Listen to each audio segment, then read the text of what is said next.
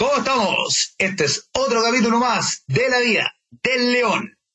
Hoy día tenemos un programa muy entretenido, muy diferente, porque es algo que queremos hacer hace mucho tiempo, que es el entrevistar a psicólogos.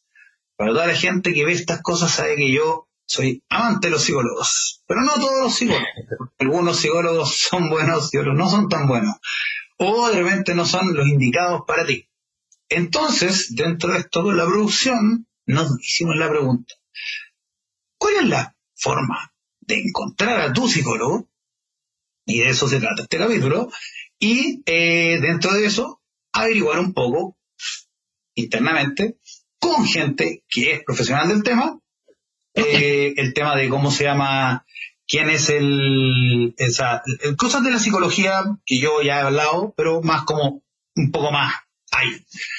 Entonces, sin nada más que decir, los dejo con este capítulo nuevo de la vida del león.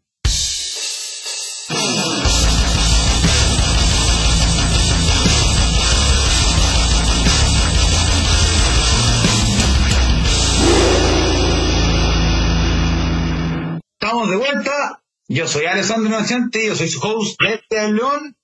Y, como siempre les digo, se pueden suscribir, compartir, Pueden escuchar las plataformas de audio también como Spotify. Si no está escuchando en Spotify, estamos haciendo un Zoom ahora, así que el audio puede que sea un poco distinto.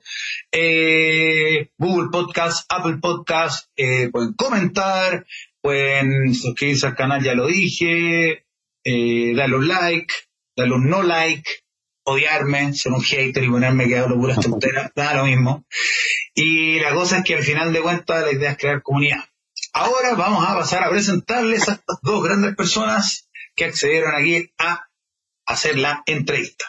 Eh, estamos con Benjamín Castro y Marco González. Ambos son psicólogos clínicos. Entonces, Benja. Benjamín es el que está a mi derecha. Izquierda, ¿verdad? Benja, cuéntanos un poco de ti. Bueno, hola a todos, gracias por estar escuchando. Eh, les cuento un poco, yo soy psicólogo clínico, también trabajo en lo deportivo y también hago un poco de gestión de recursos humanos, entonces estoy metido como en varias áreas de la psicología y bueno, gran parte de mi tiempo en este gran proyecto que, hemos creado, creo yo, eh, que es Centro Lumos. Perfecto. Perfecto. Y Marcos, Marcos eh, González también. Saludos, Marcos González. Saludos a todos, gracias Alessandro por invitarnos. Les cuento un poco, yo también soy psicólogo clínico.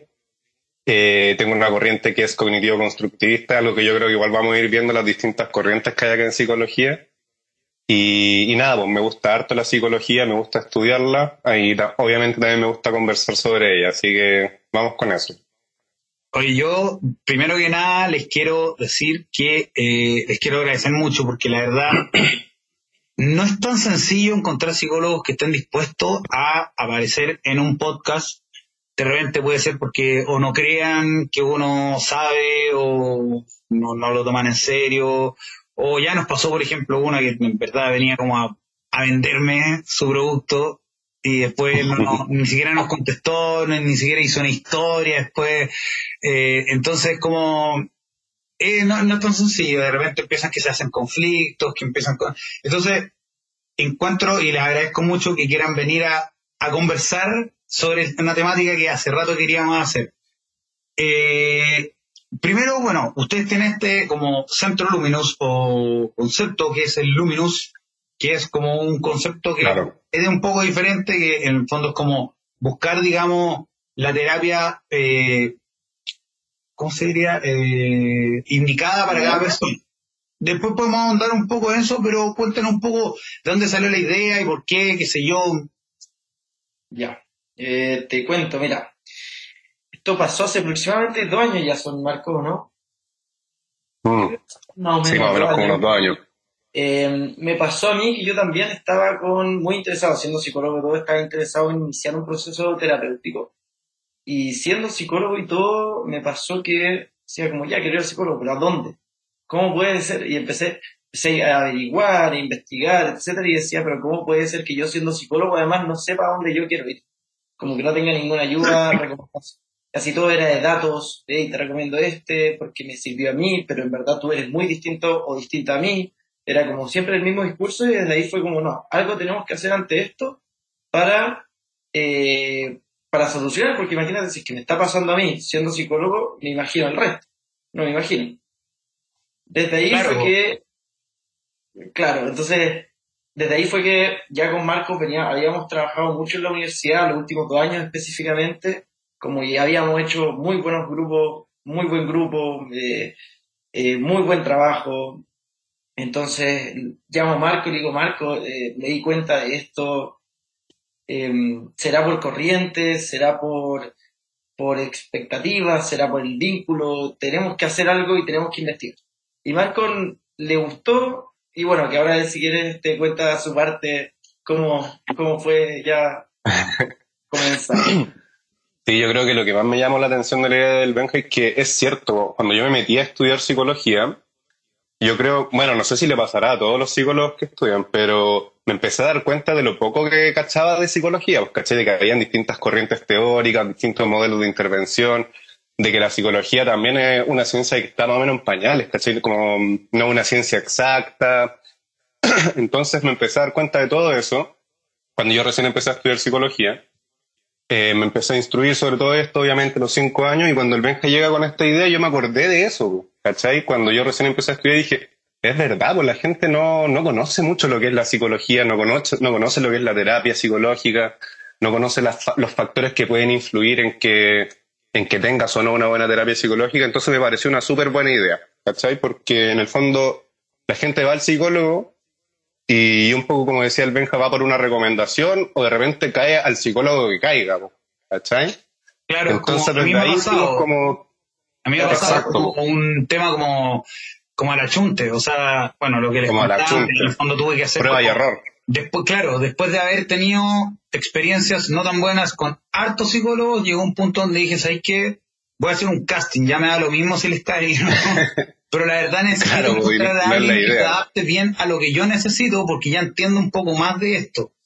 Pero claro, al de cuenta, cuando estaba buscando al principio, me pasó exactamente lo mismo. Es como, ya, y ahora, ¿en quién confío? O sea, si voy a esto, ¿por qué estos me van a ayudar? Y todos, claro, todos te pueden ayudar, pues, pero al final de cuentas no todos te pueden ayudar. De repente también hay una cosa que es como mm. la, como la, porque en el fondo es como una amistad, digamos, como que en el fondo es como que tiene que haber una química también. Tiene una parte muy grande de como ese vínculo. Es importante porque la verdad, si no te lleváis bien, ¿cachai? No, no, no pasa nada. No pasa nada, o sea, o te, te puedes seguir no lo que te dicen, ¿cachai? Pero, o, o, de repente no le creí. Por ejemplo, mira, yo hice este capítulo, de hecho, viene de antes, porque bueno, las cosas cronológicas versus las cosas eh, posteadas, acá en esta cosa tan entretenida. Y me gusta jugar con eso del viaje en el tiempo cada, cada vez que grabo los capítulos. La cosa es que hice una entrevista a Alfredo Levin. No sé si conocen a Alfredo Levin. Clásico de la radio. Sí. Me, suena, me suena. De hecho, la idea no era comentarlo, así que estoy cagándola. Porque era como sorpresa. Pero la cosa es que hicimos una entrevista del el tema de la droga y todo el cuento, ¿cachai?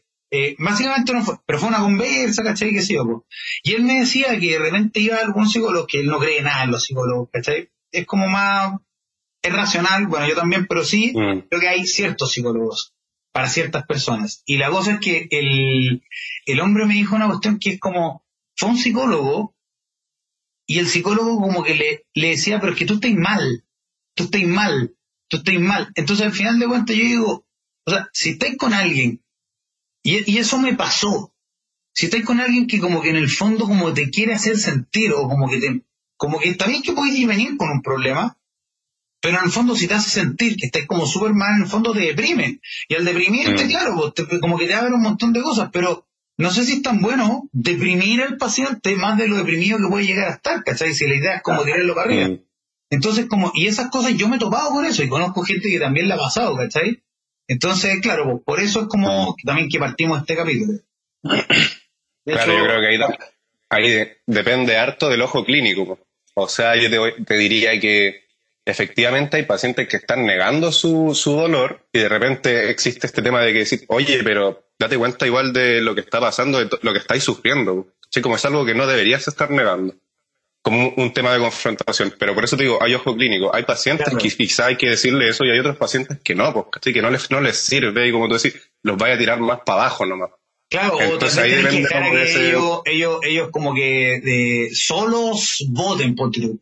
Es que, es que claro, por eso que hay distintos estilos terapéuticos y cada persona se acomoda a uno. Hay, hay terapeutas que son más confrontacionales, hay otros que, bueno, y siempre tienden a ser más de lo, psicodinámico, que tienden a tratar de profundizar para interpretar un poco más, desde ahí interpretar y que te hagan como concientizar cómo ha sido tu funcionamiento, como tratar de ahondar más en el pasado, en el problema mismo. Hay otros que son más racionales, que vendría siendo, como tú decías, lo cognitivo conductor. Entonces, lo que nosotros hicimos, y es sumamente importante eso, es que nos pasó eso, no sabíamos, siendo psicólogo está bien, pero estuvimos como dos meses y medio, tres meses estudiando estudiando, estudiando, estudiando paper, teoría, qué había sobre el tema, si es que efectivamente las teorías sí o no, entrevistamos a terapeutas de cada teoría para comprender y entender las diferencias, como más específicas entre una y la otra. Y eso fue mutando, fue como la idea, fue como partió como por corrientes. Y de ahí como que fue, empezó a mutar. Y, llegamos a que ya la corriente sí es sumamente importante por cómo, como por el tema de los estilos terapéuticos pero se vuelve más importante el tema del vínculo. Y cómo el vínculo es una variable que aumenta la tasa de éxito y disminuye la tasa de excepción.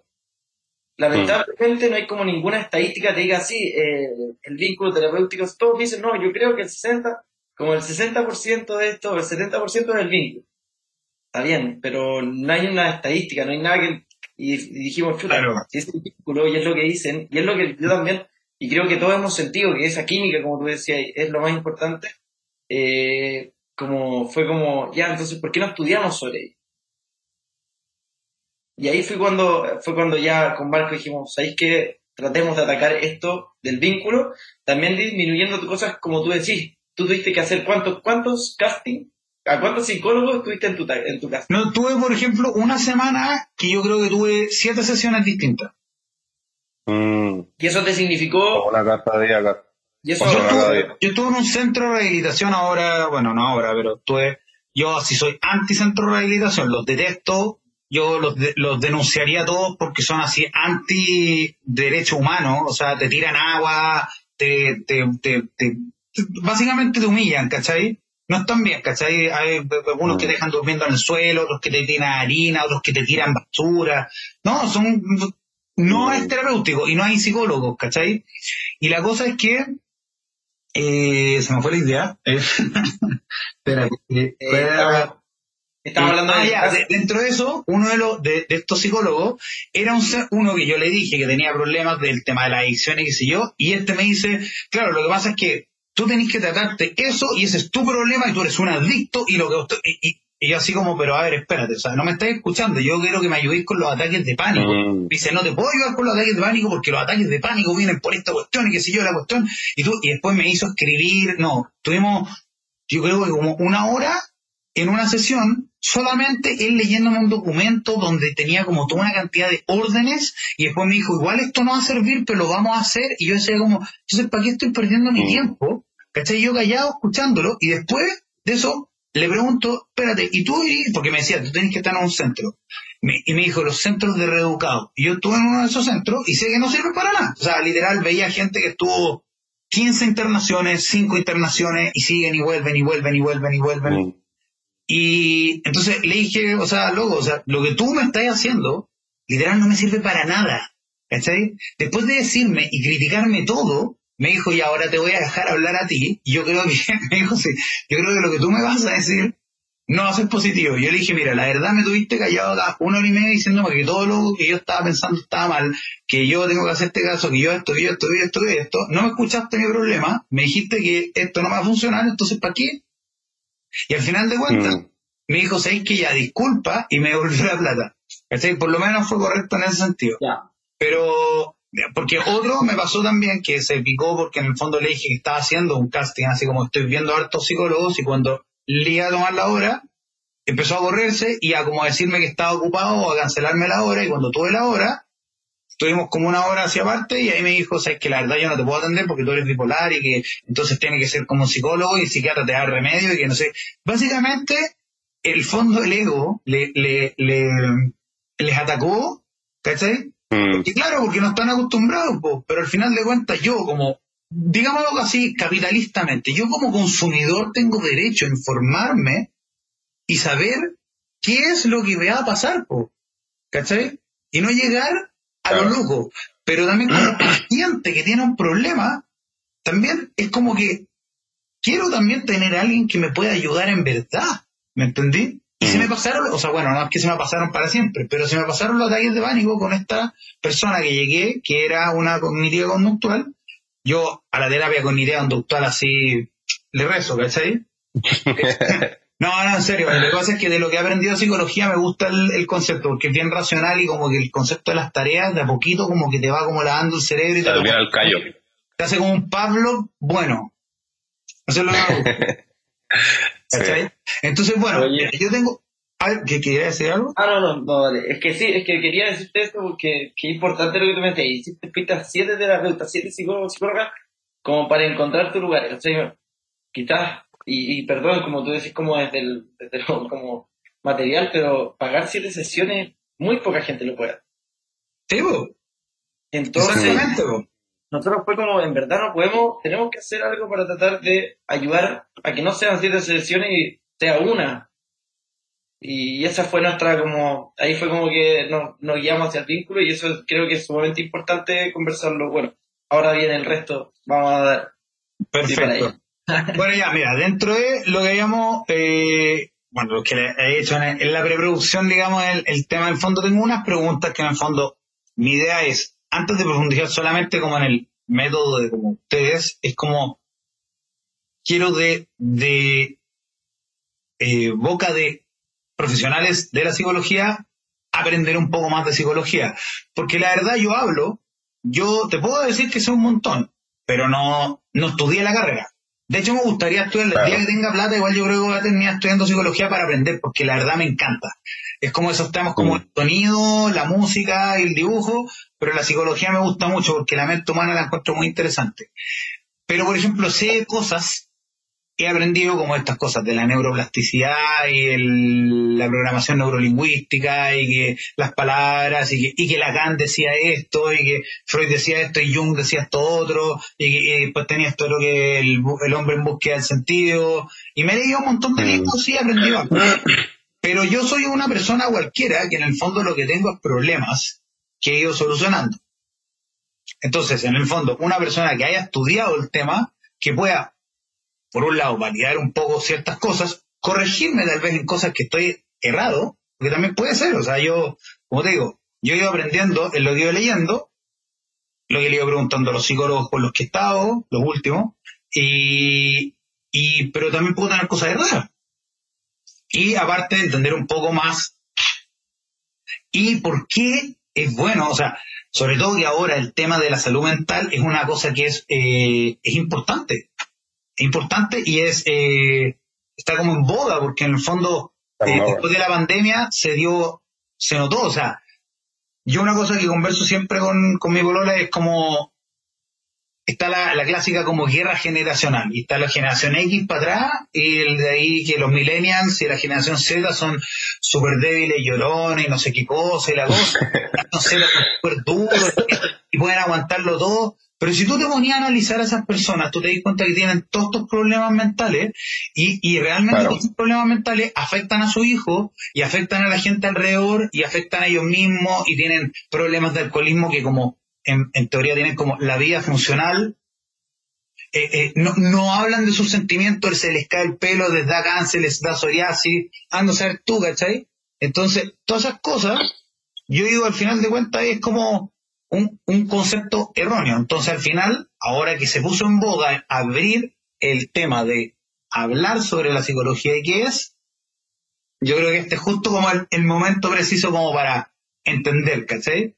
Entonces, bueno, yo tengo aquí unas preguntitas. Por ejemplo, primero, ¿qué es la psicología y cuál es la función del psicólogo? Ya.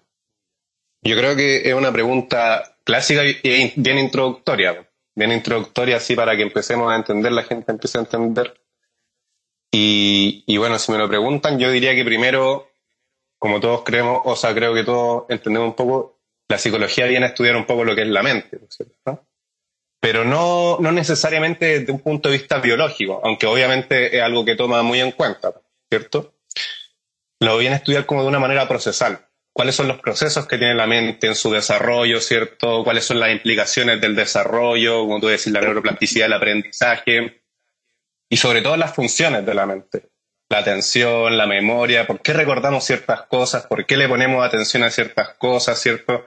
¿Qué provoca cuando un estímulo emocional es demasiado alto, ¿cierto? Entonces, todos esos procesos de aprendizaje, de percepción, yo diría que es lo que viene a estudiar la psicología. Esa es la psicología, esa es lo que pretende ser la ciencia de la psicología. Pero como te decía antes, yo creo que es una ciencia que aún está muy en pañal y tiene mucho por desarrollar. Mucho, mucho por desarrollar.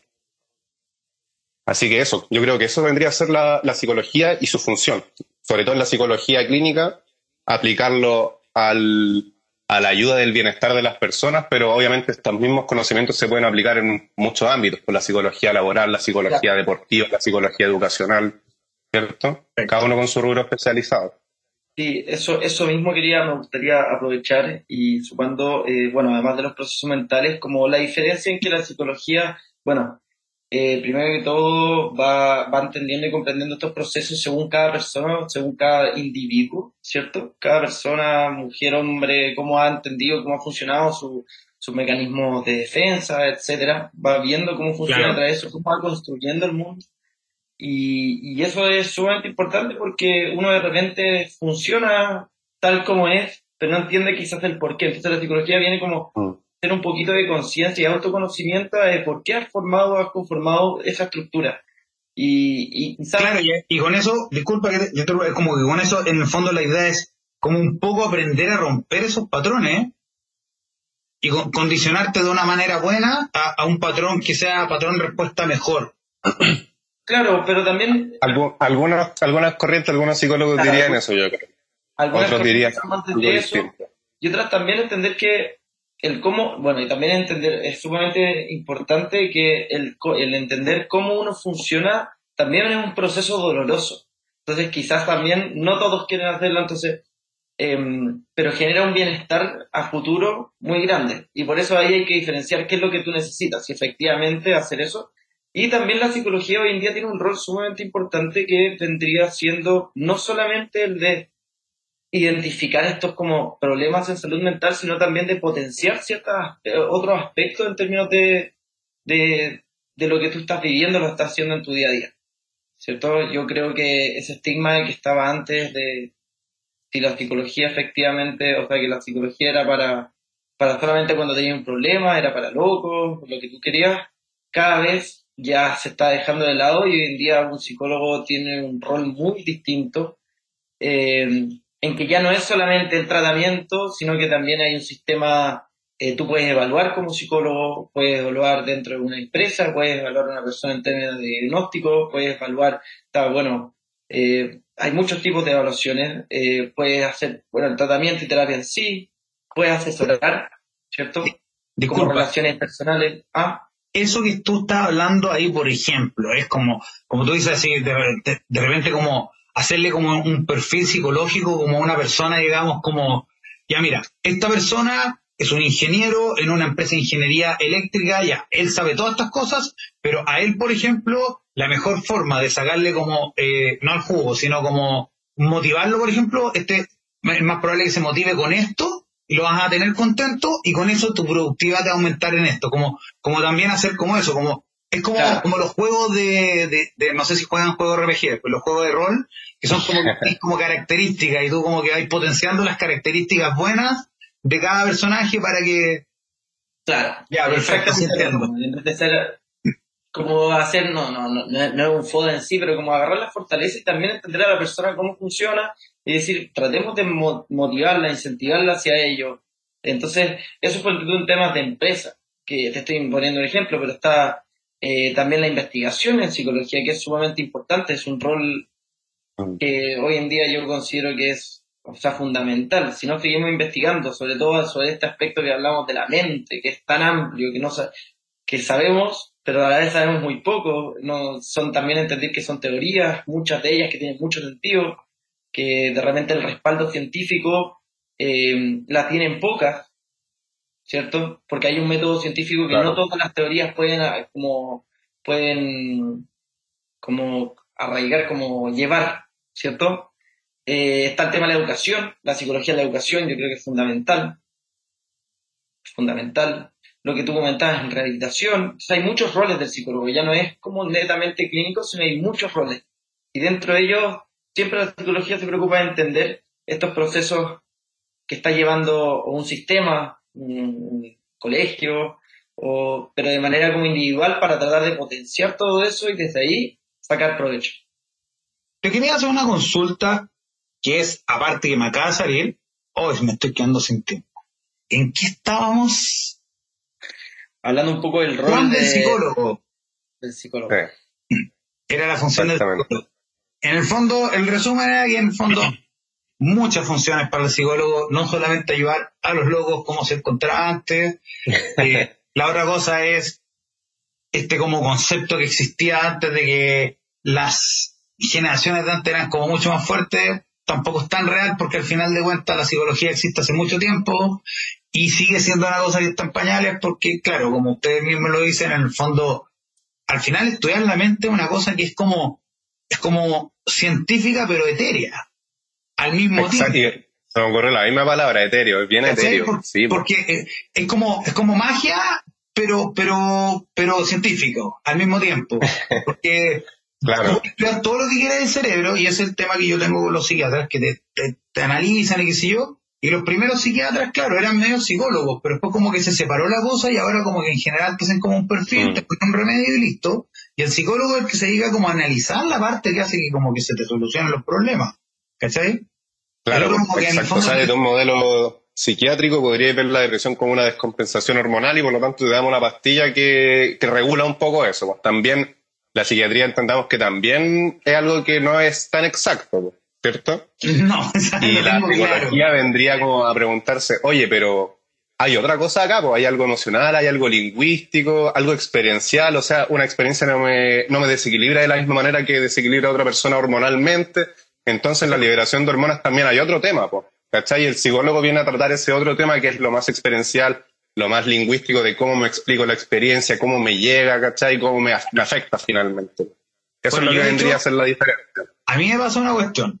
Eh, y, yo no es que hable como de mí porque quiero hablar de mí o porque sea mi programa, pero es como que en el fondo lo, ocupo mis experiencias, digamos, es como parte de lo que hago en la vida del león, es como igual ocupo un poco mis experiencias para que sea como un poco real lo humano, como que no soy una persona cualquiera que está hablando de cosas, a mí me han pasado estas cosas, y de lo que sí he aprendido, por ejemplo, que el tema de la gente que usa las drogas, bueno, aparte de que tenéis ciertos condicionamientos mentales, porque la programación, o sea, por la neuroplasticidad, que, que va por acá, que la amígdala y todas esas cuestiones que y para qué entrar en toda esa parte, pero la cosa es que eh, todo eso, eh, hay gente que ahí como que hay una duda, que parece que hay gente que reacciona más, por ejemplo, con la dopamina que otras personas.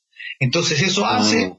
que al, al haber ciertas cosas, es más probable que eso hace que también te vayáis para este lado de la droga. Ahora, yo ponte tú, estuve en un momento con queriapina, citalopram, eh, litio, litio porque tenía bipolaridad, la motrigina porque tenía bipolaridad, más otra cuestión más, eh, para dormir y qué sé yo. Y bueno, ahora estoy tomando ansiolítico y me estoy bajando la lamotrigina, ya no estoy tomando casi ni una a la otra, duermo mejor, tengo mejor ánimo, estoy más estable emocionalmente, o sea, ya no tengo como estos exabruptos y qué sé yo. O sea, literal, todo para mí se arregló mentalmente, ¿cachai? Acá. Mm. No, no por el tema de las pastillas. Y de hecho, yo sé todo lo difícil que me va a costar después sacarme los ansiolíticos, porque son, pero la verdad, son los que más me han ayudado por lo menos a agarrar todas estas cosas, primero, y ahora que ya estoy en esto, ya estoy como en el, casi en el proceso de empezar a sacarme todas las cosas, ¿cachai? Pero sé que para mí, por lo menos, la parte psicológica es más importante. Y hablo harto el tema de la neuroplasticidad, de, cómo se habla, ¿cachai? De decir claro, exacto. En vez de decir esto es malo, decir no es bueno. Eh, eh, eso de que la mente no, no, no, no acepta el no, y, y, y, sino que acepta la idea que va al lado del no, esa cuestión a mí me abrió la mente. Cuando me hicieron el ejemplo del elefante, que se lo pongo a todo el mundo que le hablo, y ya loco, no pensé en el elefante azul, listo, ya, y piensan y se cagan de la risa y dicen, bueno, impresionante, oye.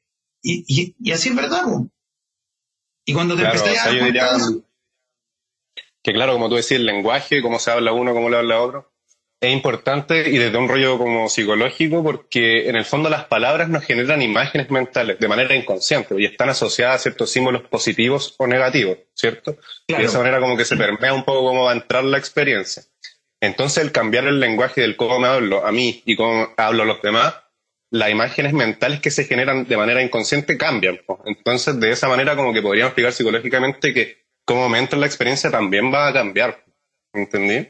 Sí, pues, y ahí es como, como en el fondo es como, básicamente si cambias tu forma de pensar, puedes aumentar tu autoestima. Entonces, al final de cuentas, en vez de sentirte amenazado, puedes analizar a la persona y decir, ah, igual hay una amenaza, pero en verdad yo la puedo reaccionar de otra manera. No soy como un, como digo, este el tema del león, es como, yo tengo como un, mi triunvirato. Puedo estar equivocado, pero mi triunvirato es poder, libertad y felicidad. Para mí, son mis pilares de importancia para mí yo creo que uno, cuando es poderoso, es libre. A menos que te hagas adicto al poder. Pero en el fondo ahí no eres tan poderoso. Porque si tú eres adicto al poder, eres un esclavo. Si no eres libre, no eres tan poderoso como tú piensas. ¿sí? Y mm. eso en general te produce felicidad. Eso es mi forma de verlo. Es como un poco lo que. Entonces, dentro de eso, es como el, tema de, claro, pues de, uno eh, hablarse bien y cambiar la forma de pensar, te hace también ser un león que me gusta esa figura porque es un animal, el león tiene, bueno, connotaciones desde el principio de la historia de la humanidad, ¿cachai? El león es como un, el macho alfa, el, el, el que de hecho el macho alfa es un concepto que está muy vapuleado y demasiado así como negativizado actualmente, ¿cachai? Pero me gusta el concepto de como de poder, de responsabilidad, de, de poder, Claro, y el, el, la víctima esa es como el venado o el conejito, y el conejito pasa con ansiedad, con miedo, con esto, no enfrenta a nadie y le tiene susto todo, ¿cachai? Y esa persona claro. sí. Entonces, cuando tú estás débil, y yo estuve débil, eh, realmente es como que, claro, tú decís, yo soy una súper buena persona porque todo el mundo me trata así, qué sé yo. Y, y, y me siento mejor ahora. Pero claro, un trabajo y todo el cuento. Claro, y todo un trabajo. Y también hay que pensar que, claro, como tú decís, hay deseos, hay necesidades que uno va formando desde chico. Por ejemplo, como tú decís, tú necesitas sentirte como un león que se la puede, pues, ¿cierto? Y hay venados o ciervos, ¿cierto? Y hay otras personas que quizás eh, por cómo se han criado no pueden cambiar eso así de un día para otro y soy un león, pues necesitan también ser un poco un ciervo. Entonces hay que ir viendo qué necesita cada persona y desarrollar quizás lo que es débil y que le está como provocando malestar en este momento y potenciarlo, ¿cierto? Pero va dependiendo ahí de cada persona, ¿cierto? No, tampoco pensar como que todos tienen que ser leones. No, no, no, no, no. De hecho, me, tal vez me malinterpreté. Mi volada es este como triunvirato que te digo, claro. pero en el fondo también he aprendido, por ejemplo, que, por decirte, eh, hay líderes y seguidores. La cosa es que, por ejemplo, si tú eres un seguidor que en teoría como que quiere ser líder y no lo está haciendo, te va a frustrar. ¿No es cierto? Claro. Pero ser líder requiere ciertas cosas. Entonces, en la medida que tú te conoces a ti mismo, tú puedes decir, ¿sabes qué? En verdad, hasta aquí nomás quiero liderar, hasta aquí nomás quiero hacer esto, y en verdad estoy contento con todas las cosas, y tal vez no quiero tomar cierto control o cierta responsabilidad, y quiero esto, y yo me quiero descansar en, en, este otro. ¿Cachai? Y ahí, en el fondo también puedes ser una persona que, al final, porque al final no hay cosas más, por lo menos yo lo veo así. No creo que hayan cosas malas ni buenas, sino como eh, en el momento que tú te conoces puedes estar más tranquilo con lo que eres también, aceptar lo que eres. decisiones. O ir hacia donde quieres ser. Que esa es mi bola. Yo, yo quiero ser así. Entonces yo voy hacia allá. Pero eso es mi bola. Yo creo que dice, yo quiero ser como soy, pero por lo menos sé feliz con lo que eres, ¿cachai? Claro, claro, claro. Interesante lo que decís, porque eso es como ya son como dos objetivos de trabajo muy distintos, en el que uno es potenciar hacia algún lugar desde las propias expectativas y la otra es como aceptar un poco y autoconocerse para poder vivir tranquilo. Entonces, eso Como ya es... aceptar limitaciones. pues. o aceptar limitaciones, pero en ese sentido, claro, como autoconocerse. Y creo que eso ya, por ejemplo, indica, ya te dice como distintas cosas o distintos psicólogos que uno puede llegar a buscar o, o, o qué cosas potenciar en cada uno o cuál es el objetivo mismo o motivo de consulta que uno tiene. Y esas cosas yo creo que son, son como fundamentales entender. Es muy difícil también entenderse. El, no sé si me explico, pero, Ah, pero el, el lograr compre- comprenderse a uno es difícil, doloroso, es un proceso, tal como tú decías, pero que después tiene tantas, tantas cosas positivas, aspectos positivos. Em, ¿Eso? sí, sí, eso. ya, mira, entonces, ya tenemos un poco la función del psicólogo. Entonces, por ejemplo, eh, la evolución de la terapia psicológica desde el punto de vista sociológico. Como en el pasado se consideraba que era psicólogo era para el logos, pero hay países donde hay mayor receptividad. Bueno, en el fondo, el punto de esta segunda pregunta es, claro, como eh, el cambio un poco de paradigma que ha habido mm, cómo, cómo se explica. O sea, en el fondo, lo que estábamos hablando recién, que en el fondo antes, claro, era como, estaban los locos, los que no podían funcionar en sociedad, entonces, ¡pum!, vamos al, al psicólogo. La gente dice, no, pero es que yo, yo prefiero hacer, yo, yo me salvo solo, y yo, después los veí, de- puta, que métale chupando, y el asado, y el colesterol, y Claro. se mueren de ataques cardíacos, se les cae el pelo, les da psoriasis, les salen manchas, les sale un cáncer. Anda a hacer tú, porque la mente hace un montón de cosas. Y, y eso es porque tienen un paradigma que en el fondo, entonces, claro, desde el modo como sociológico, ¿cuál ha sido como la evolución de la terapia? Porque yo por lo menos de lo que sé que la psicología y la psiquiatría partió como creo que a finales de 1700 creo, y ahí como en 1850 es donde más o menos empezó como ya el tema Freud, Jung y todo esto, ¿no es cierto? mm. Claro. Respondiendo a la pregunta, bueno, yo creo que como tú decís, y como hablábamos antes, como de los millennials, la generación de cristal, la generación Z, ¿cierto? Que tenían formas tan, o sea, tan diferentes de, de resolver sus propios problemas. Como tú decís, no es como que la gente antes no tuviese depresión, porque como que la depresión existiese ahora, no. ¿Cierto? Hay como todo un cambio cultural ahí. Claro, Y, y claro, pues entendiendo que también eh, nosotros no somos sociólogos, eh, desde mi Ah, perspectiva, bueno, eh, hay una. Ah, disculpa. ¿Cuál es la diferencia? Pero un cortito. Porque el sociólogo es como un poco un psicólogo de masas, una cosa así, ¿o ¿no? Hay, hay como yo una pensaría, claro, como, eh, o sea, hay harto de psicología en la sociología y yo creo que hay de sociología en la psicología, ¿cierto? Pero el foco de la psicología está puesto en el individuo, en la mente del individuo personal, y el foco de la sociología está en el estudio de las masas, la reacción de las masas, cómo reacciona un individuo frente al otro, ¿cachai?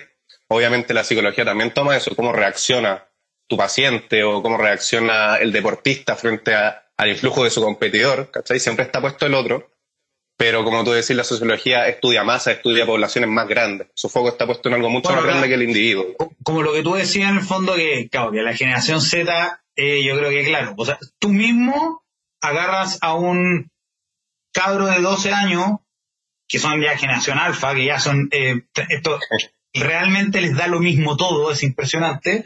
La generación Z, que son como medio les da lo mismo, y medio son debre, y la los millennials, que en teoría son como todos debre, y, y un generación X, que yo viví la Guerra Fría, entonces soy súper fuerte. Yo, por ejemplo, tengo 40, yo estoy como Claro. en la quimada. O sea, como que podría decir, si, si, si estoy bien, puedo decir que soy generación X y que me da vergüenza que me digan que soy millennial, o puedo decir soy millennial y, y tengo desesperanza prendida, entonces al final de cuentas, ¿cachai? Claro, claro. Es cierto. Pero como te digo, yo creo que ahí van cambiando las necesidades culturales. ¿Cachai? Cuando decís la Guerra Fría, necesitaba ser muy fuertes las, las personas, ¿cachai? No había tiempo para preocuparse de estas otras cosas. Y hoy en día las cosas han cambiado, ¿cierto?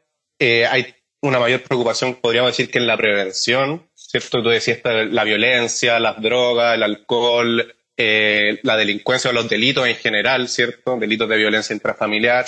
¿Cierto? Se ha puesto mucho el foco en prevenir eso, como tratarlo antes de que pase, ¿cierto? Como encontrando la Entonces ahí red. ve- vamos a... Exacto, exacto. O sea, tratemos de lo posible dentro de que, que- que esto no pase. Entonces ahí entran otras cosas como la preocupación por lo físico y hay un modelo médico, ¿cierto? Oye, el alcohol te hace súper mal, las drogas te hacen súper mal y que está como muy extendido también ese discurso. La gente ya no está fumando, por ejemplo, muy poco cigarro, ¿cachai? Eh, le suben el precio. Hay como distintos factores que ahí apoyan ese cambio cultural, ¿cierto? Que va en el rollo de la prevención. Y también el modelo médico ha evolucionado, ¿cierto? Mayor preocupación por lo físico, pero también la salud mental es parte de la salud, ¿cierto? Claro. Y yo creo que lo último, y diría que lo más importante, es que se ha dado un vuelco como al individuo, ¿cierto? Como preocúpate por ti. O sea, tienes que estar tú bien para que la sociedad esté bien, un poco así el rollo. Claro. Entonces todos nos estamos preocupando mucho más por nosotros, ¿cachai? Como, tengo que estar bien, tiene que estar bien mi cuerpo, tiene que estar bien mi mente, ¿cierto? Tengo que tener un trabajo, tengo que lograr esto, tengo que lograr esto otro, que tiene sus pros y sus contras siempre, como todo, ¿cierto? Entonces yo creo que por ahí va un rollo del cambio cultural, como desde un punto de vista sociológico. ¿Cachai? Venga, venga algo... Sí, no, es que, bueno, ese argumento es totalmente lo que estoy totalmente de acuerdo. Creo que dentro de ello este concepto lo más, o sea, como sociológicamente, tal como tú decías, la medicina, por ejemplo, ha avanzado tanto que ya la preocupación por el bienestar emocional va de la mano con el bienestar físico. Claro. bienestar físico es igual a bienestar emocional, ya que, tal como tú me decías, hoy en día hay muchas... Y viceversa. Y viceversa, claro, porque hay muchas enfermedades que eh, físicas que se condicionan o, tienen relación directa con lo que es la mente, cómo estás llevando tu vida, cómo estás, si estás reprimiendo o no las emociones. Antiguamente era la represión de la emoción era muy común, era muy normal. Y así se atribuía, y ese era el mecanismo de defensa que se utilizaba. Si a ti te pasaba algo, no importa, te vuelta a la página, pero no existía ese proceso, ese proceso mental previo, ese proceso de duelo, de pérdida, lo que sea, que es necesario tenerlo porque desde ahí tú también vas aprendiendo y comprendiendo las cosas de una manera un poco más, no solo racional, sino que también más comprensiva, más como más evolución, no sé si evolucionada diría yo, pero es distinto, es distinto, ¿me entiendes? Mm. Em, eh, por otro lado, lo que, lo que creo que, abordando y, y como apoyando a Marco, que que esto de las políticas públicas de prevención. Esto también tiene de repente significancias negativas y en este sentido también tenemos que, no estoy diciendo que todo, todo sea a favor de lo que es ahora, pero también, por ejemplo, el hecho de que estás obligado a prevenir el bienestar, como tengo que estar bien, tengo que estar feliz, tengo eso claro. también puede generar expectativas un poco altas por parte de las personas y desde ahí eh, la desilusión o, eh, puede ser muy grande también la frustración, porque hoy en día también tenemos un concepto muy grande que es el de la globalización, el acceso a las redes sociales, que para qué estamos con, con broma, tú ves cualquier cosa en redes sociales y es todo muy lindo, todo muy feliz, todo genial, todo increíble. Todo tiene filtro, toda la gente es más bonita. O sea, yo, por ejemplo, yo tengo 40 Si tú te fijáis, acá igual ya tengo cosas. Me veo relativamente más joven, me tiño el pelo. Sí, te más joven. Como yo siento que tengo más arrugas que tú. De hecho. Ahora me he hecho crema y todo el cuento. De ah, hecho, por ejemplo, no me debería haber echado crema porque como estoy grabando, la crema refleja. Y de hecho, cuando, porque yo hago comercial y todo el cuento, entonces te ponen como unos polvitos para que brilles menos. Pero la cosa es que eh, ya me da lo mismo decirlo, ¿cachai? Como que ese tipo de cosas, por ejemplo, antes eran complejos. Si no, es que los hombres no se pueden andar echando crema ni... Antes era complejo, exacto. Ahora me da lo mismo, porque he pasado tanta cosa, pero ¿cuál es mi punto? Que, ok, ya tengo ya un poquito de acá, qué sé yo, que yo, bueno, en esto tal vez no, pero por ejemplo en TikTok, yo puedo hacer un TikTok y ponerme un filtro que me suaviza un poco la cara y al tiro me veo de 20. Claro. ¿Cachai? O como iluminación y un pequeño filtro me veo un poco más joven. Y listo. Y ya estoy solo sonriente y muestro todas las, así como, no sé, por la gente que, las minas que bailan, o que yo hago mm. esto. Yo, por ejemplo, dentro de esto que hago, yo hablo que, la verdad, mi vida no es perfecta, ¿cachai? Porque no puedo ser un farsante como, como por ejemplo estos gurús motivacionales que son como iluminados, como, oye, es que todo te va a salir bien y todo el cuento, porque también eso, claro, te, genera expectativa o te genera como un poco un culto, un culto a la personalidad, ¿cachai? La gente como que te sigue y espera que seas como un Jesús, sálvame, sálvame, ¿cachai? Del final de cuentas, uno se salva solo. Ahora, bueno, hay gente que, claro, tal vez necesita, por ejemplo, también pienso, si necesitáis la religión o algún otro tipo de creencia, está bien, ¿cachai? Lo que te haga estar bien, ¿cachai? Pero lo que tú decís, Benja, el tema de las expectativas, claro, es como que yo creo que en el fondo es como que tiene que nacer de uno querer estar bien, no como sentir, claro, esta expectativa de que tienen como la, lo que se llama la positividad eh, tóxica. Que es como que, que es como que yo creo que eso es lo que te refiere. Y de hecho, lo que estamos hablando me tira al tiro la tercera pregunta, que es, ¿cuándo debemos ir al psicólogo y cuándo no? Porque es básicamente como que justo lo que, lo que sigue a lo que mm. estamos como, a la temática, Mira, yo te, te lo dije, te lo comenté anteriormente quizás, y ahora aprovechando profundizar un poco, como que nosotros nos hemos dado cuenta que no creemos, o creo yo en verdad, pero algo que hayamos conversado también, y estamos alineados, como que no es que, yo personalmente no creo que haya un momento específico para decir hoy tengo que ir al psicólogo. Yo creo que el psicólogo nuevamente no tiene, ya no, ya no tiene ese, estigma de que solamente cuando estás mal tienes que acudir al psicólogo, sino que creo que muchas veces el psicólogo puede potenciar o te puede dar un espacio de contención que quizás uno necesita en el día a día. Sobre todo porque para qué estamos como con tallas de repente por esta expectativa, el mundo se vuelve muy estresante y muy desafiante. Y que está bien, y siempre ha sido así. Pero quizás darse, entregarse ese espacio para uno, para conocerse, para conversar, sobre todo con un profesional que no esté afectado, que no esté afecto a, tu, a tus emociones. Mira, si en verdad puede ser con tus amigos también, eso ya sirve. puede ser con tus amigos, puede ser, pero en ese sentido, si necesitas eso, creo que es igual de bueno y no existe, no existiría un momento ideal. Ya, eso es mi, como eso es lo que pienso. Obviamente, ah, dale, perdón. No, no, no, sigue, sigue, para no Ah, no, que, que, es como para potenciar como el autoconocimiento, como el bienestar de cada uno. Como que en el fondo, lo, lo, como lo que expresáis, a mí me hace mucho sentido en una cosa que, bueno, he conversado con el psicólogo y he visto, y de hecho hay psicólogos que empiezan tema como del coaching, que es como un poco lo mismo, pero como que agarra como desde de, como otra perspectiva el tema como... Eh, darte como ayudas, así como ya, bueno, queréis salir adelante, haz esto, lo queréis hacer esto, haz esto. Entonces, eh, y, y lo otro es como, como que en el fondo recuperar esto como que es como la filosofía. Que si te fijáis, la filosofía como que en un momento otro empezó como a desaparecer, es como el, ramo que a menos le importa a nadie en el colegio, porque la filosofía y que lata estudiar filosofía. Entonces, claro, a mí, por ejemplo, al principio me ayudó un montón el psicólogo en decirme cosas científicas, que esto pasa por esto y yo, y a veces me pasa que de repente tengo sesiones donde yo hablo nomás, él me escucha, y ya ni siquiera me da como consejos, como que, claro, un desahogo, porque en el fondo es como una hora, una hora y media, ahí dependiendo. yo creo que los psicólogos, bueno, en general tienden como a entender que se puede estirar un poco el chicle en la hora, porque los que están así como pa, estrictos con la hora, como que a mí por lo menos la, experiencia que he tenido, siento que como a mí me dan mala espina porque es como que en el fondo, como que están como ahí porque es su trabajo, ¿me cachai? No les mm, importa mm. tanto como persona, que es el tema de lo que hablábamos de la química, ¿cachai?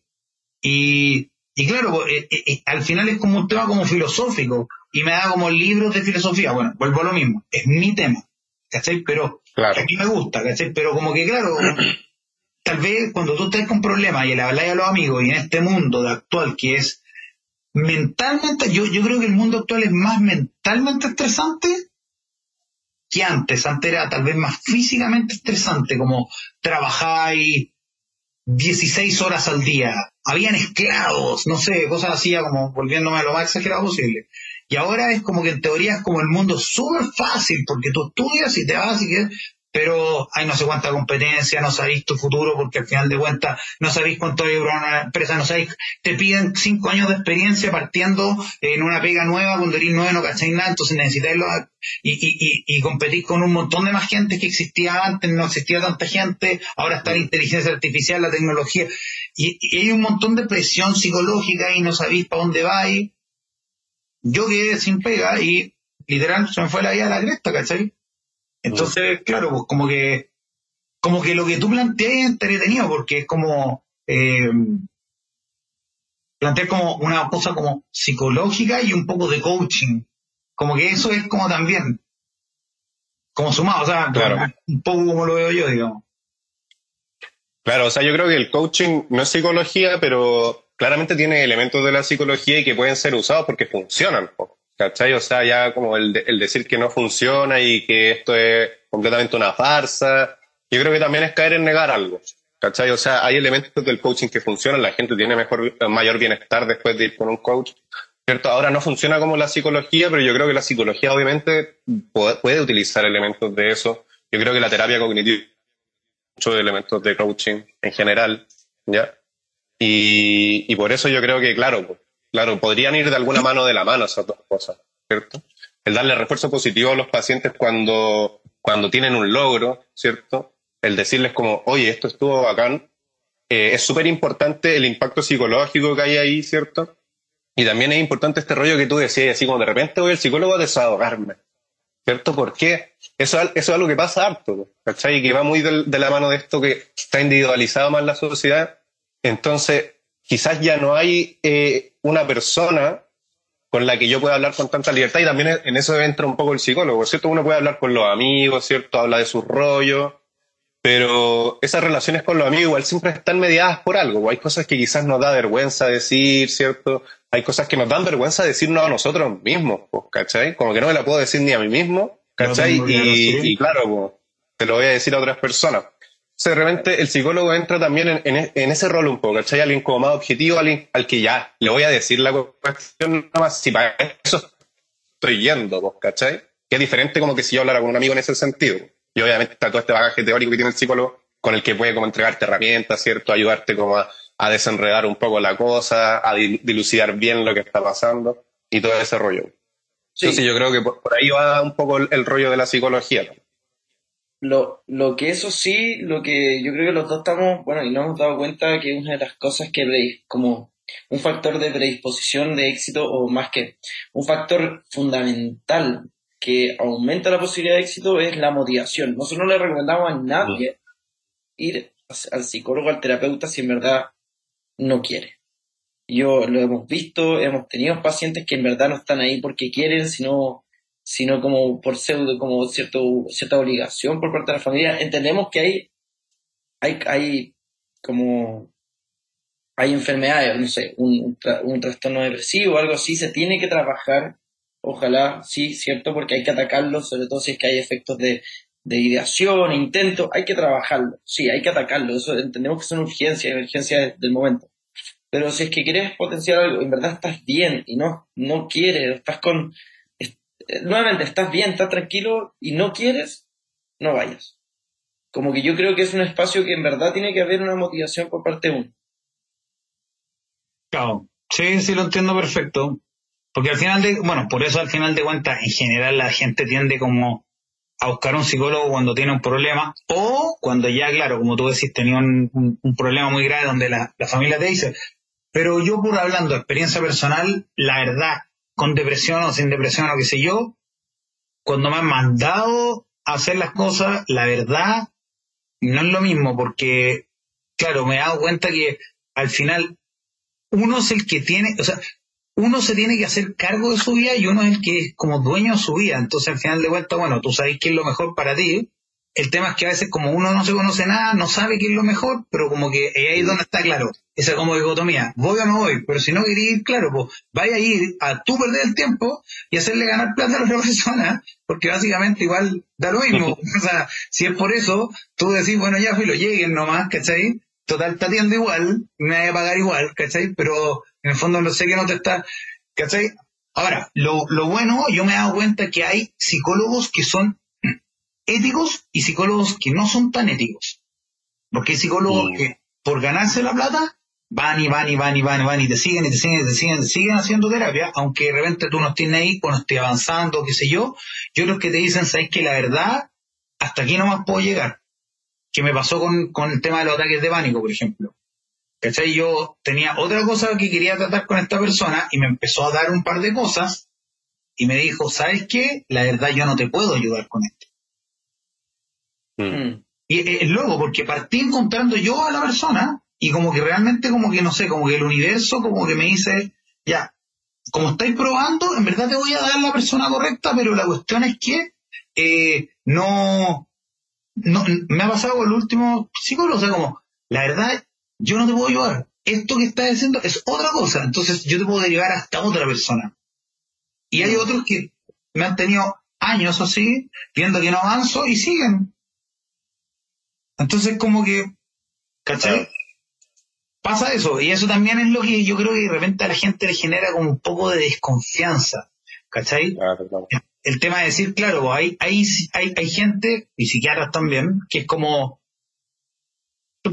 estos quieren, yo pensaba así antes, solo quieren mi plata, ¿cachai? Si al final de cuentas, claro, pues, uno, uno un cliente, les conviene tener 10 clientes eternamente ahí, hoy está ahí enfermo, si yo creo que deberíamos trabajar esto otro, deberíamos trabajar esto otro.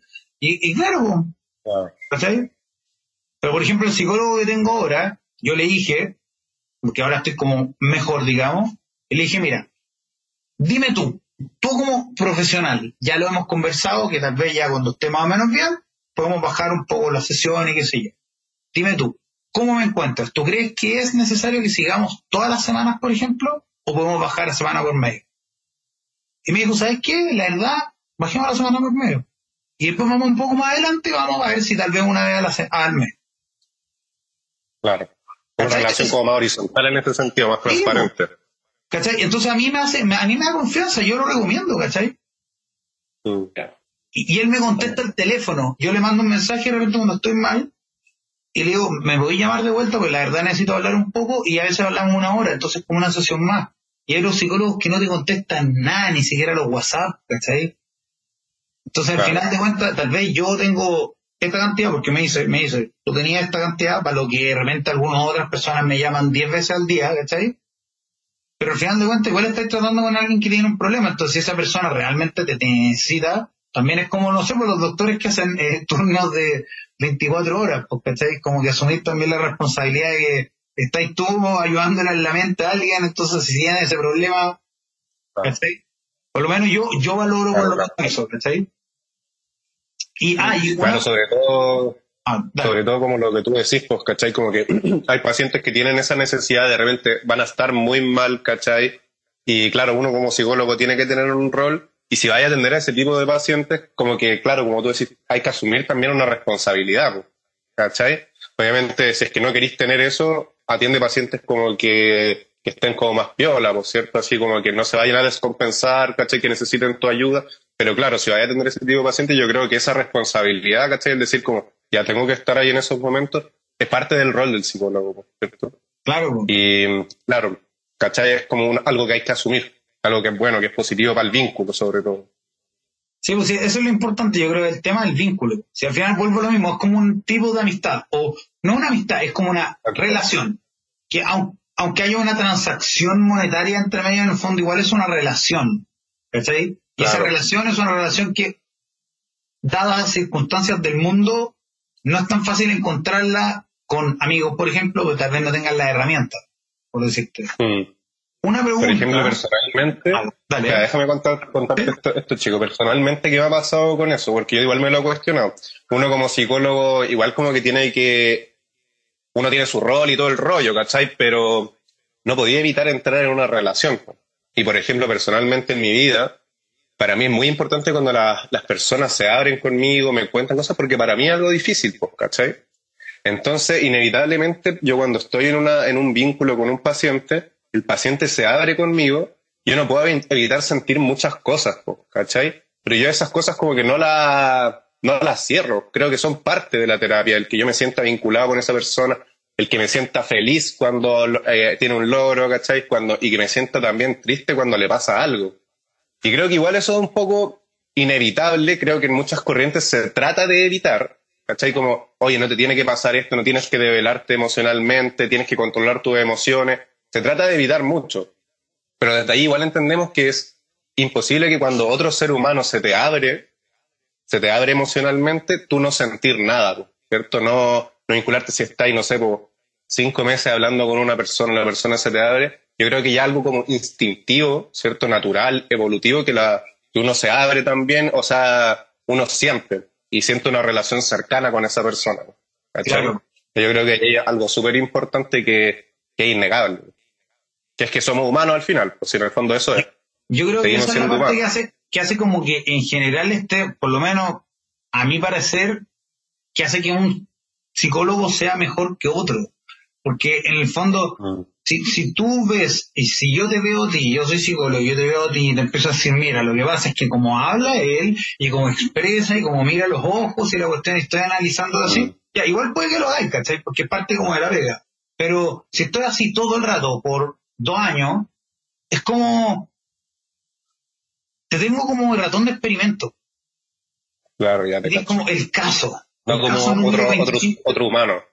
Claro, en, en cambio cuando tú tenías tu mano y la persona, claro, porque cuando uno es vulnerable, o sea, es, es difícil ser vulnerable. Yo tengo hartas cosas que me ha costado decirlas, que en algún momento los voy a contar aquí en este programa qué sé yo, eh, porque la verdad yo creo que parte del empoderamiento, digamos, es como tus debilidades o tus miedos o tus cosas así como que tienes como, cuando tú las sacas al aire, no te las pueden ocupar en contra tuya, digamos, como una herramienta de, de defensa, digamos, ¿cachai?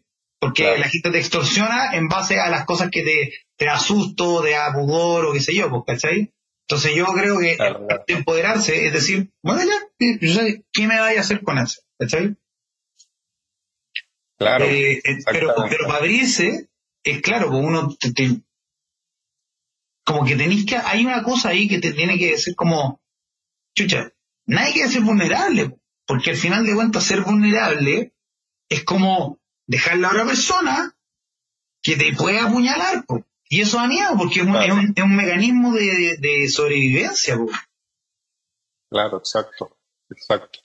Muchas veces algo que también hemos aprendido y de lo que es difícil como desligarse. po. Es un aprendizaje súper arraigado que nos ha servido mucho de todas maneras, yo creo. po, ¿Cachai? Pero ya en un momento también puede ser eh, un poco, me empieza a provocar malestar también.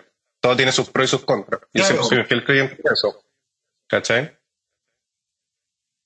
O sea, yo creo que de todas maneras, todos los síntomas que llega, con los que llega una persona le han servido de algo en algún momento y hoy están provocando un malestar.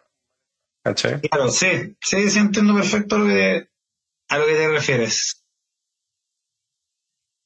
Venía pensando en eso que tú dijiste como la vulnerabili- vulnerabilidad, perdón, Em, que es, lo encuentro un concepto muy interesante, porque es verdad que el, el mostrarse vulnerable es algo mal recepcionado por parte de la sociedad, pero a la vez el saber en qué eres vulnerable es un potencial de crecimiento y de, y de poder trabajar en tantas cosas y desde ahí poder como que creo que es muy distinto el ser vulnerable o el saber en qué eres vulnerable y desde ahí trabajar desde ese momento. Entonces encuentro muy, muy interesante lo que me decís, como no me puedo mostrar vulnerable, sí, pero, pero también está al otro lado, como quizás sí mostrarte vulnerable, y no sé si es vulnerable, es sí saber cuáles son tus como debilidades, porque no son debili- debilidades necesariamente, pero desde ahí o trabajarlas o transformarlas ellas mismas, como decir, no sé, eso de que uno hoy en día dice que, eh, te voy a poner un ejemplo, como el ser sensible, la persona sensible, ese Mm. estigma de que es muy sensible, o antiguamente como no hay, la, la persona sensible no era muy útil o, o- o no, era, no era muy bien vista, ¿cierto? Hoy en día el ser sensible es un potencial muy grande. Y Claro. el representarse como uno también puede serlo.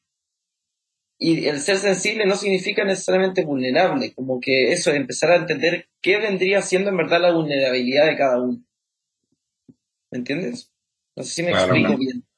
Mira, te entiendo perfecto porque yo, por ejemplo, soy una persona que no sé si es más sensible que la media, siento, soy más intenso yo. Hago música, que tengo mi guitarra, hago esto, dibujo, tengo mi lado como artístico donde como que hago mis cosas y he tenido hartos como problemas, digamos, emocionales, porque sí- hay veces que siento mucho. Entonces, sí me he dado cuenta que cuando tú estás como en este como momento débil, la gente tiende como a dedicarte débil y como que, no sé, o como que, como que bajáis como de categoría social, todas estas cosas como sociales que hay como que son, son como paradigmas que, bueno, va va a tomar tiempo, digamos, cambiarlos tal vez. Y eso también te hace sentir más mal, entonces por eso ahora digo que uno se empodere, digamos, en base a sus debilidades, ¿cachai? Eh, y al, al tema de ser vulnerable. Entonces yo, yo pienso, la gente que es sensible también puede ser más empática. Y eso te puede ayudar también a ayudar a otras personas a tener un mejor, por ejemplo, si eres un líder y eres una persona empática, tú puedes ver a cómo tu equipo lo puedes tener mejor, sobre todo en un mundo, por ejemplo, actual donde, por decirte, en, el campo laboral, en el mundo actual donde ya nadie cree en nada. Nadie cree ni en el capitalismo, ni en el estoísmo, ni en el no sé qué cuánto, ni en el... ¿cachai? ¿Por qué? Porque al final de cuentas no creen que el jefe le importes. Entonces van a trabajar mm. en una pega que está no sé cuánto rato, después tienen que ir en micro de vuelta para la casa, no le alcanza la plata y qué sé yo. Entonces, si vayas a estar ahí y vayas a ocupar casi que toda tu vida, porque son, no sé, un tercio o un medio de tu día, lo estás ocupando pensando en la oficina o en algo que tenga que ver con ir a la oficina, y tenía un líder, un jefe que es preocupado por ti y hace que tu estadía en ese momento sea algo más agradable, te potencia, te motiva, qué sé yo, ya como líder, claro, porque al final de cuentas ser sensible es algo bueno, la habilidad blanda, no mandarnos, mm. Exacto. Y, al final de cuentas, el, tema es que la, la clásica como del esto. Por eso yo, por ejemplo, me gusta el ideal del estoicismo, pero encuentro que es utópico, igual que un montón de otras cosas. Porque el estoicismo es como, es como la visión del hombre a la antigua, el hombre de los años 80 para atrás, mm. el hombre patriarcal, digamos, cuando nos ponemos políticos para las cosas, como el hombre tóxico. No, no tóxico, pero en el fondo ese ideal estoico de como yo soy un hombre que aquí manejo todas mis emociones, estoy en control, yo no demuestro las cosas y qué sé yo. Eso es irreal. Al final de cuentas igual tenéis cosas, entonces hay una parte de ahí, y yo lo he visto con otras personas que son así, que son yo no demuestro nada y qué sé yo, y qué sé yo, pero o sea, le tocáis la, la fibra sensible así, y, te dais cuenta toda la energía acumulada, y esa energía acumulada muchas veces raya, vos. Entonces, eso es como clásico como el hombre que es callado, callado, callado, hasta que como que le, les tocáis así la cuestión y Eso no es salud mental. Claro, típico de antes ese, O sea, hoy en día también lo podéis ver, pero claro, antes había señores que no hablaban nada, pues, están todo el rato serios, ¿cachai? Pero solamente eso, gente es imposible. Naturalmente uno tiene emociones, naturalmente uno se relaciona, ¿cachai? Entonces obviamente ahí hay algo que se está quedando adentro, pero como con mucha fuerza, pues, está ocupando mucha energía en que todo eso se quede adentro, pues, ¿cachai? Toda esa energía está ahí. Pues. Exactamente. ¿Cachai? Y como tú dices, hay algo que me pareció súper interesante, Alessandro, este rollo de que, de que, claro, pues como que cada uno tiene sus capacidades, por ejemplo, el ser emocional te da ciertas ventajas y también te da ciertas ventajas, o como tiene sus pros y sus contras como, no sé, de repente una persona que tuvo que valerse todo por sí mismo, ¿cierto? Y hoy día tiene problemas para confiar en el otro y va al psicólogo por eso, ¿cierto? Eso le provocó un malestar y podría decir como, oh, es que tú no confías en nadie, ¿cachai? Y eso, y por eso está, eso está mal, ¿cachai? Pero en el fondo me gusta cómo lo veis tú, porque en el fondo históricamente el, no confiar en nadie, si bien ahora te está provocando un malestar, también te hizo desarrollar habilidades, ¿por cierto? Probablemente una persona autónoma, ¿cachai? O como que tuvo que agarrar mucha fuerza, en una persona quizás motivada en su, como perseverante quizás en sus logros, ¿cachai? Porque como lo tuvo que hacer solo, tenía que ser perseverante, ¿cachai? Entonces desarrolló muchas otras capacidades que obviamente hoy en día hay que empezar a revisar el cómo te está sirviendo ver el mundo de esa forma, pero esas capacidades están, ¿cachai? Tampoco la, también hay que verlas, ¿entendí? Como que todas las cosas que ahora nos provocan malestar también nos ayudaron a desarrollar ciertas capacidades. ¿Entendí? O sea, bueno, por algo se llaman, yo creo, eh, mecanismos de defensa y de sobrevivencia, porque básicamente, aunque sean conductas, eh, ¿cómo se llaman? Maladaptativas, digamos, al final de cuentas igual son conductas que te permitieron funcionar de sociedad. Ahora que al principio, por ejemplo, cuando eres chico, tal vez te mantienen porque no sé, vos tenés tu grupo de amigos y cuando son un grupo de amigos y salen todos, yo aquí hablo como hombre porque la verdad las mujeres son mujeres, entonces no, no soy mujer, no puedo opinar como mujer, ¿cachai? Pero con el grupo de amigos que uno tiene cuando tiene como 20 y está en la universidad y salía a carretear y qué sé yo, y hay dinámicas ahí que de repente no te gustan. Pero después empiezan todos a trabajar, se empiezan a poner maduros y de repente tú te a mí me pasó, yo fui como el que se quedó carreteando. ¿Me cachai? Mm. Entonces quizás que ellos me veían como, puta, está loco, yo decía, todos son unos viejos, y, y, y empezáis como a separarte, y al final de, y, y a lo largo de la vida empezás a verte cuenta claro, porque hay ciertas cosas que te van tirando, eh, como consecuencias que tal vez no quería. Y yo creo que ahí es donde, mm. donde, donde por lo menos para mí me pasó, como que estas habilidades igual las sigo teniendo, hay cosas que aprendí ya y hay cosas que he tenido que desaprender porque la verdad, tal vez me funcionan ahí, ahora no me funcionan, o no me están funcionando tanto como yo quería, ¿cachai? Y las que sí me siguen funcionando las sigo ocupando. No sé si, como que yo creo que por ahí va como lo que tú estés tratando de decir, ¿o no? Claro, claro, claro. Por ejemplo, ponte, una persona con, que tuvo una depresión súper fuerte, la depresión le es una emoción muy cercana, quizás la puede dilucidar muy bien, ¿cachai? Y quizás la puede expresar artísticamente, ¿cachai? Mucho mejor que una persona que nunca ha tenido depresión o algo así. ¿Me entendís? Quizás como que tiene ha tenido que estar tan atento a sus emociones que las puede ver de una manera mucho mejor y también es algo a lo que potencialmente le podría sacar provecho. O ponte quizá un ejemplo más clarificador. Personas que le importa mucho el, el qué opinen los demás. Entonces están todo el rato atentos a, las caras de lo otro al, o al qué van a decir a sus gestos, ¿cachai? Porque en el fondo eso es lo que nos transmite si ha aceptado o no lo que yo estoy haciendo. Entonces son personas que han desarrollado mucho la atención, ¿cierto? Y eso no solamente lo pueden aplicar a lo que lo estaban aplicando, que es como ver a la otra persona, sino que, por ejemplo, la atención, no sé, pues, a un pájaro y quizás pueden dibujar muy bien. ¿Me entendís? Como que ese desarrollo de la habilidad que les sirvió para eso se puede aplicar para otras cosas, pero hay una habilidad por detrás que desarrollaron. No sé si se entiende ahí un poco más. Sí, sí, entiendo perfecto a lo que hay, sí. Como que en el fondo, al final, claro. Es como volver a decir, eh, yo hablo de la brecha generacional y qué sé yo, y es divertido porque ahora es generación Z versus los generación X, o los millennials versus los papás que eran boomers. Pero esa cuestión siempre ha existido. O sea, los papás de los millennials eran los hippies de pelo largo, que los papás de la Segunda Guerra Mundial los encontraron unos estúpidos porque como tenía el pelo largo de niñita, qué sé yo. Al final de cuentas, esa brecha generacional existe, los problemas existen y las formas de funcionar y adaptarte a tu mundo existen. Entonces, Ahora, por ejemplo, bueno, desde, no sé, los años 90, creo más o menos, es donde se empezó como esta cosa de como el gerente joven en vez de la persona vieja, porque la persona vieja ya tiene como concepto muy antiguo. Y en ciertos casos pasa, hay gente que no se adapta nomás. Pero hay otras veces que esta persona antigua también tiene ciertas cosas válidas que sirven un montón. ¿Cachai? Por ejemplo, le pasó a un tío que era gerente del casino de Viña. Y, y el hombre lo echaron, porque tenía como 50 años, y la clásica, cuando tú ya tenías un cargo alto, como a esa edad, donde te hacen así, y ponen a alguien más joven que hace lo mismo y es más barato. Y el que pusieron, parece que no, no rindió, entonces pasaron como dos años, pasó la pandemia, estuvo medio complicado, imagínate que tenía un cargo alto, tu estándar de vida no es bajo, ¿cachai? Y ahí lo llamaron de nuevo y lo contrataron de nuevo.